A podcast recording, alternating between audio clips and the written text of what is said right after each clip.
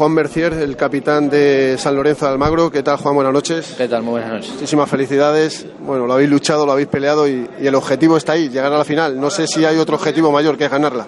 Muchísimas gracias. Sí, tenemos los dos objetivos, jugar la final, ganarla. Pero bueno, son partidos, se ven jugar y hay que esperar a la hora que, que ruede la pelota. Bueno, un partido de muchísimo desgaste, habéis hecho muchos kilómetros, habéis necesitado 30 minutos para ganar en la prórroga, el Madrid viene más descansado no puede haber más ventaja para el actual campeón de Europa. Sí, la verdad que más ventaja que, que, esa no puede tener, está bien descansado, pero bueno, San Lorenzo tiene siempre un plus y nunca da ninguna final por, por perdida. Llevan 21 partidos consecutivos ganando, a tres de un récord Guinness que tiene un equipo brasileño hace, hace unos años. ¿Cómo veis vosotros a este Real Madrid? Eh, ya todo el mundo sabe, es uno de los favoritos, un gran equipo, jugadores de de mucha magnitud y bueno, hay que respetarlo como debe ser, pero bueno, ellos seguramente nos respetarán a nosotros. Cross, Kedira, Isco y Yarramendi son los que te vas a encontrar ahí. Vaya cuarteto. Eh, lindo chico para enfrentar, ¿no?